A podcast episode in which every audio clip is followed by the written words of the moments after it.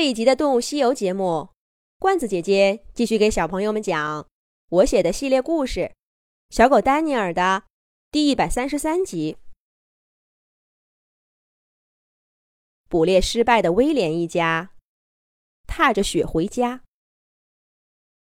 他们依旧一言不发，却没有了来时的意气风发。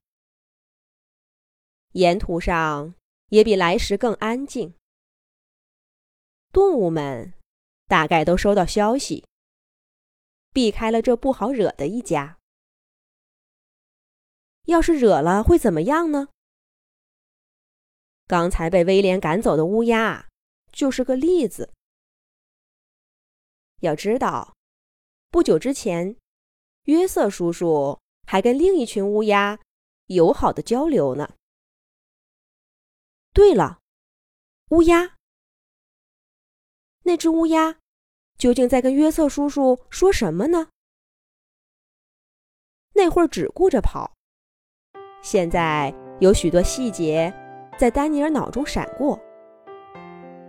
最开始就是一只乌鸦跟约瑟叔叔说了什么，他又转述给查理，一家子这才出发的。后来，整整一路上。都有乌鸦从前面返回来，站在约瑟叔叔头顶的树枝上叫。约瑟叔叔虽然没说什么，却每次都用眼神回应着他们。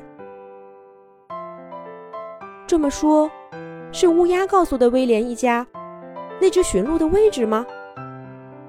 难道威廉一家是？丹尼尔被自己的想法吓了一跳。跟小蛙一同流浪的时候，他们曾经遭到过乌鸦的追杀，那真是惊心动魄的经历呀。丹尼尔跟小蛙被迫走散了，直到遇上拐杖爷爷家的动物们，又找到乌鸦库里丢失的小儿子，这场误会才算解开。库里家族倒是恩怨分明。发现自己错怪了人，他们给出了许多食物的补偿，也为了帮丹尼尔找回婷婷，出了不少力。不过今天，丹尼尔想起的是有一次乌鸦库里讲的故事。嘎嘎！我说丹尼尔，小蛙，你们是不是觉得我们太凶了？其实，我们这根本不算什么。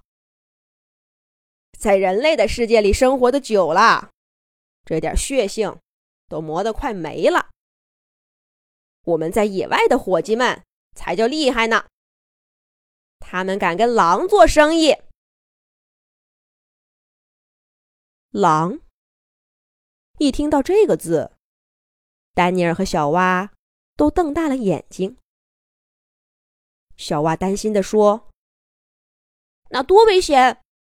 听说狼很凶残，跟他们做生意，万一不小心，反而被算计了。”库里摆摆手说：“怎么会呢？不都说了吗？野外的乌鸦一等一的棒，他们飞得高，看得远。”能帮狼群打猎，这风险嘛，当然会有。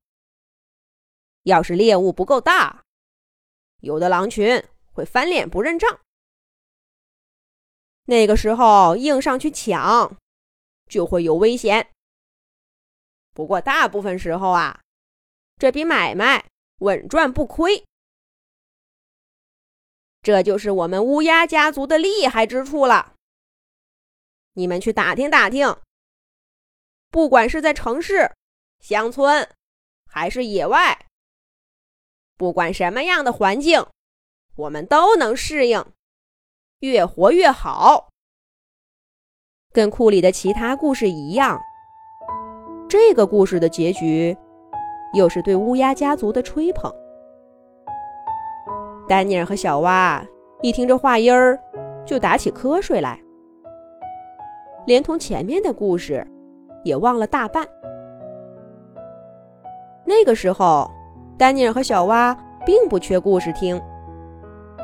黑棕马黑棕、公鸡红冠都是讲故事的好手。要是拐杖爷爷的孙子孙女来了，也能蹭到不少的好故事。更别说大白鹅大白自己就是一个行走的故事。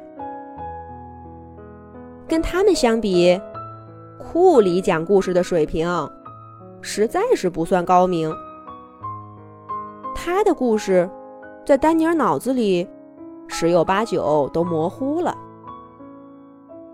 就像这个，丹尼尔只记得乌鸦跟狼群做什么交易，至于怎么做的，他都不记得了。可是今天，这个模糊不清的故事，却一遍一遍的在丹尼尔的脑子里浮现出来：狼、乌鸦、乌鸦、狼。哎呀！要是小蛙在就好了，说不定他记得的能多点呢。丹尼尔脑子里想着这事儿，脚步不知不觉的慢下来。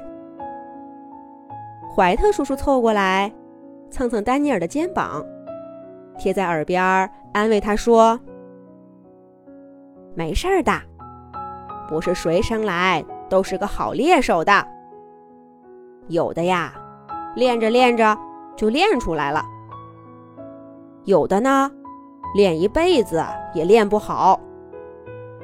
可谁说家里面只需要好猎手呢？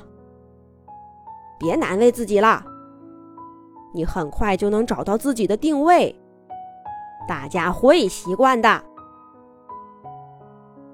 啊，怀特叔叔的话就像一股暖流。顺着丹尼尔的耳朵，一直暖到尾巴尖儿。丹尼尔顿时觉得他脚下踩着的不是雪，而是暖烘烘的火炉。这么好的怀特叔叔，怎么会是狼呢？丹尼尔顿时为自己刚刚的想法羞愧了起来。怀特叔叔。并没有注意到丹尼尔情绪的起伏，又拍了拍他说：“快看，到家了。”是啊，这么快就到家了。威廉一家又回到那个三面环山的小小山谷。接下来会发生什么呢？下一集讲。